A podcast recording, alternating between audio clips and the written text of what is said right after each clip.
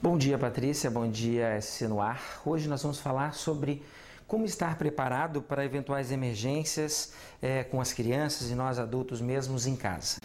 A gente tem que lembrar que as crianças, elas devem e elas acontecem, é, se, se acidentam muito e é muito comum dia a dia e nós temos que estar preparados para isso. E aí, que elementos que nós temos que ter em casa para que aconteça? Sempre que acontece um ferimento, um machucado, é importante que a primeira coisa que a mãe faça é lavar bem esse ferimento. Água e sabão, na verdade, substitui todos os medicamentos que a gente tem, porque sem essa boa limpeza, o processo infeccioso vai acontecer e vai a complicação daquele ferimento vai acontecer.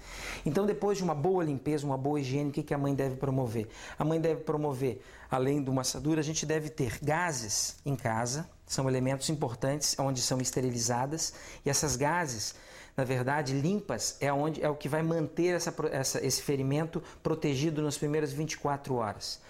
Além das gases, a gente pode ter ataduras também. Essas ataduras elas irão é, fixar é, e prender essas gases e dependendo do local, nas pernas, nos braços, e serão mais, mais é, é, permanecerão é, intactas.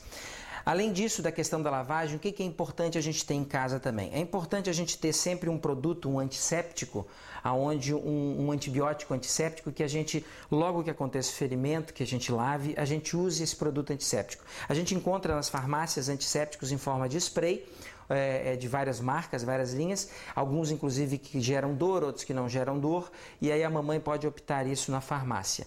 Além disso, a gente pode ter e deve ter também na nossa farmacinha caseira pomadas antibacterianas, são antibióticos contra bactérias, porque esses ferimentos que acontecem geralmente na brincadeira do dia a dia, a complicação maior são as infecções bacterianas. Então, umas pomadinhas anti, é, com antibiótico tópico que a gente chama vão ser muito importantes, principalmente aqueles ferimentos maiores e ferimentos em que é, sejam grandes e que o, o, a gase ela fique muito em cima e possa secar em cima e ser difícil para retirar depois. Então essas pomadinhas são muito importantes também a gente tem em casa. Na questão dos ferimentos, existem é, curativos já antissépticos prontos, em que a gente pode, se o ferimento é pequeno, depois de uma boa lavagem, de uma boa higiene, a gente pode é, aplicar esses, esses antissépticos. E sempre a cada 12 horas, abrir e limpar bem. E aí a gente cai numa outra questão que não é a questão da, dos ferimentos e dos traumas. A gente cai na questão da febre, que é o principal é, é quadro que acontece durante um, um processo infeccioso na criança, que são os mais comuns,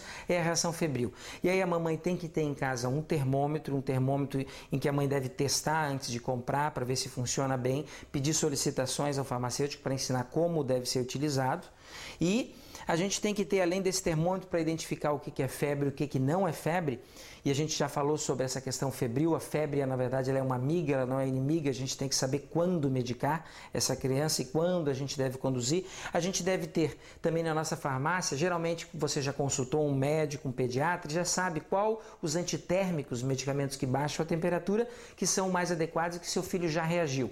Semana que vem, no EC no Ar, abordaremos o tema leite materno e sua importância, qualidades e necessidades que temos das nossas crianças seguirem com esse alimento.